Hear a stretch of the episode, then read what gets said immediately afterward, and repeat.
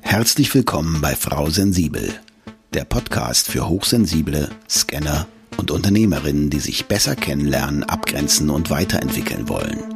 Bei Frau Sensibel räumt Nicole Führing mit Vorurteilen auf, klärt Herausforderungen und teilt Impulse und Strategien, die du direkt in deinem Alltag umsetzen kannst. Für dein erfolgreiches Dasein als Unternehmerin und hochsensible Scannerpersönlichkeit. Schön, dass du dabei bist und auch von mir ein fröhliches Hallo. Heute geht es darum, warum sich viele Hochsensible und Scanner mit bestimmten Dingen so schwer tun. Bei der Wahl zum Titel der Folge ist mir quasi genau das passiert. Ich habe mich schwer getan, das Thema zu benennen. Für mich ist es noch häufig eine Herausforderung in unserer Gesellschaft darüber zu sprechen, dass ich HSP fehlbegabt und ein Scanner bin. Oftmals bekomme ich dann seltsame Blicke nach dem Motto, die hält sich wohl für was Besseres. Und genau das ist es eben nicht. Scanner wollen eben nicht angeben. Sie sind einfach ständig auf der Suche nach Neuem und Interessantem. Nicht um es anderen zu zeigen oder zu beweisen, sondern einfach um ihren eigenen Wissendurst zu stillen. Durch ihr vernetztes Denken können sie oft bei den unterschiedlichsten Themen mitreden. Das ist eine Sache, die mir selbst oft zum Verhängnis wurde, wenn man das so nennen kann. Vielleicht hast du das auch schon mal erlebt. In einer Gruppe kommt ein Thema auf und jemand berichtet begeistert darüber. Die anderen wissen noch nicht so gut Bescheid und tauschen sich mit dieser Person aus. Ich habe mich auch schon mit dem Thema beschäftigt und gebe einen Impuls oder eine Idee, einen Kommentar dazu ab in die Richtung und zack, da ist es wieder, dieser unangenehme Moment. Irgendeiner sagt dann bald, ja, klar, Nicole, du kannst ja auch mal wieder bei jedem Thema mitreden und was dazu sagen. Gefolgt von einem Augenrollen. Autsch. Und auf der anderen Seite sind die Hochsensiblen und Hochbegabten, sie nehmen viel mehr aus ihrem Umfeld wahr als die Nicht-Hochsensiblen. Sie haben ein echtes Interesse an den Emotionen und Gedanken ihrer Mitmenschen und daher machen sie sich selbst viele Gedanken über und vor allem um ihre Mitmenschen. Und dieses Aufnehmen aller Impulse führt dann oft zur Überreizung und sie brauchen schneller eine Auszeit. Darauf folgt dann das Deep Processing, also das Sortieren ihrer Eindrücke und Gedanken. Und oftmals wird das mit mangelnder Sozialkompetenz gleichgesetzt. Das wird ihnen aber nicht gerecht. Die meisten introvertierten, hochsensiblen Menschen haben eine geringe Toleranz bei vielen Eindrücken und größeren Menschenmengen. Aber was hat es jetzt mit dem Thema zu tun? Nun, sowohl HSP als auch Scanner werden oft für ihre Kenntnisse und ihr Anderssein in Form von Schubladendenken verurteilt. Und das bewirkt etwas. Also bei Scannern und HSP, die haben ja meist eh schon völlig andere oder vor allem in Bezug auf Emotionen extremere Wahrnehmung. Was passiert also?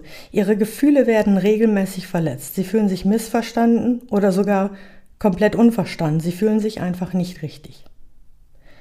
Scanner setzen sich also vielleicht nochmal hin nach so einer Situation und versuchen mehr zu dem Thema herauszufinden. Eventuell haben sie die Idee, dass sie damit besser interagieren oder bessere Argumente finden können. Sie denken also immer wieder, dass sie noch nicht gut genug sind in dem Thema oder noch mehr Wissen brauchen. Auch hier gibt es wieder unzählige Ideen und Gründe, warum sie das so tun. Aber das Wichtigste ist oftmals, dass sie sich selbst und ihrem Wissen nicht trauen. Dadurch, dass sie sich so leicht und schnell das Wissen aneignen, gehen sie entweder davon aus, dass erstens, dass ja sowieso jeder kann und auch weiß. Als Beispiel nehmen wir mal den Bereich Alltagswissen. Ich kann mich erinnern an eine Situation im Jahr 1988, das weiß ich so genau, weil erstens war ich auf einen Kindergeburtstag eingeladen und zweitens ging es da um eine Schnitzeljagd und ähm, das war der Zeitraum, wo Gerd Fröbe gerade verstorben ist.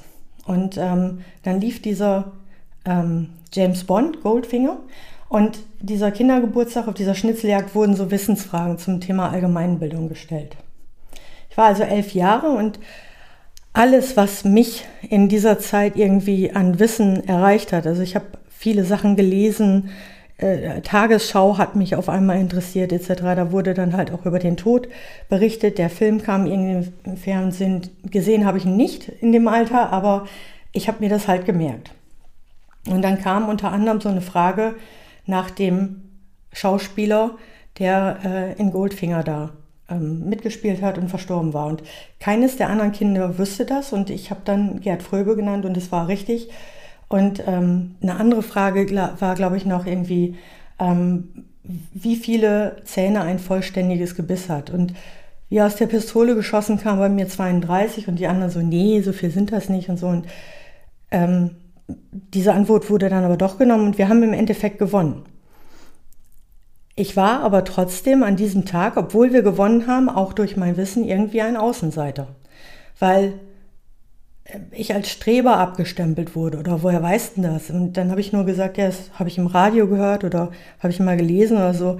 Ach ja, äh, du hast bestimmt irgendwie geschummelt oder so. Das ging mir mit vielen Fähigkeiten so. Ähm, Ob es jetzt vielleicht Zeichnen war, dann wurde mir vorgeworfen, ich habe das irgendwie abgepaust oder ähm, bei diesen Aufgaben Allgemeinwissen, das wäre so ein Thema.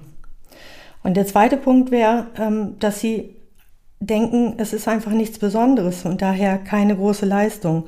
Es war eben zu einfach für Sie, sich das anzueignen. Ihnen ist aber oft nicht bewusst, dass diese Art von Wissensaneignung eben nicht jedem so leicht gelingt. Also wie eben in dem Beispiel, dass man das einfach einmal gehört hat und man speichert es ab. Und das ist dann wiederum der Grund für die Reaktion der anderen und sie werden als Besserwisser abgestempelt.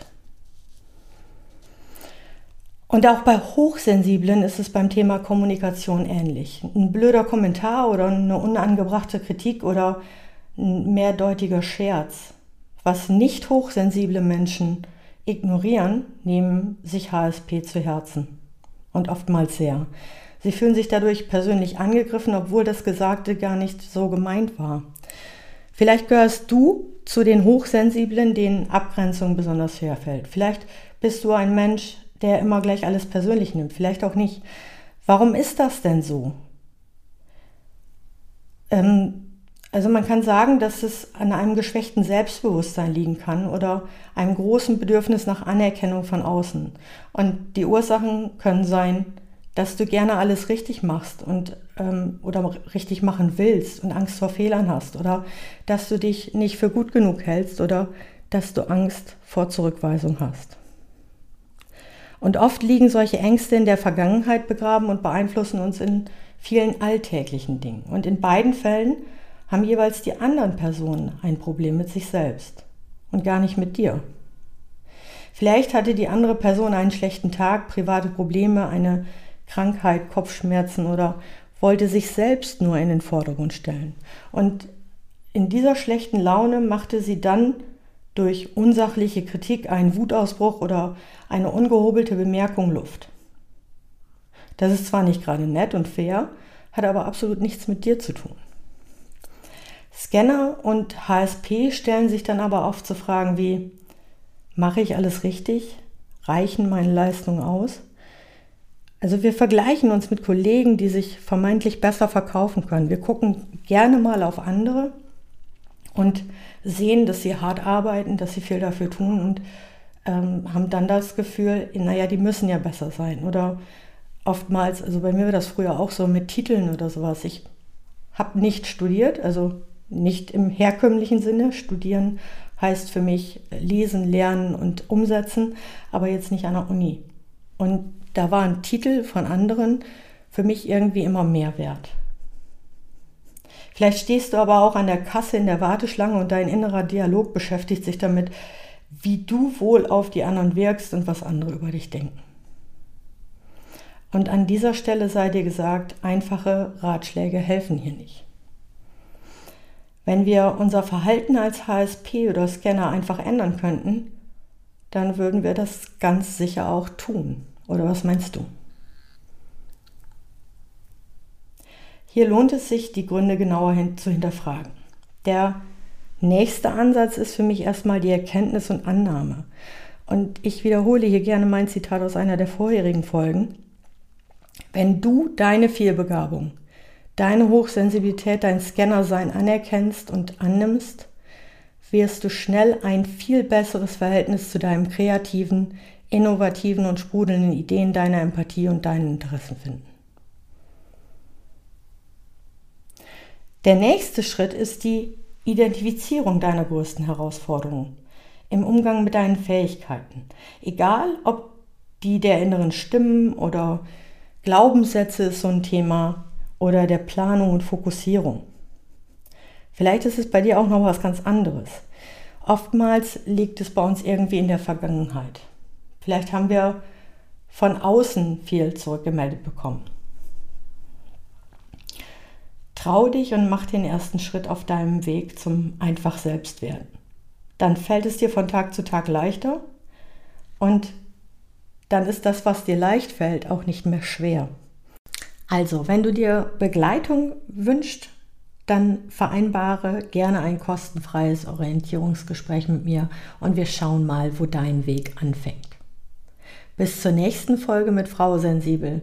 Ich wünsche dir viel Spaß dabei und freue mich, von dir zu hören.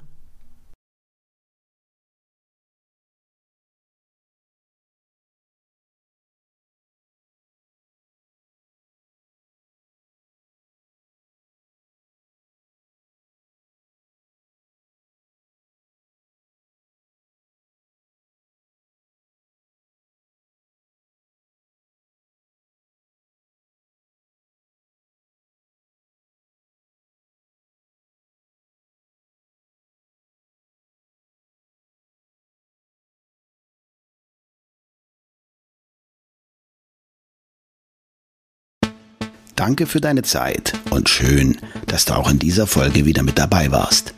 Weitere Informationen zu Nicole, ihrem Podcast sowie den direkten Kontakt findest du unter nicoleführing.de. Wenn du auf deiner weiteren Reise jemanden suchst, der dir als Sparringpartner zur Seite steht, dann vereinbare einfach ein kostenfreies Orientierungsgespräch mit Nicole unter www.nicoleführing.de slash buchen oder nutze den Link in den Show Notes.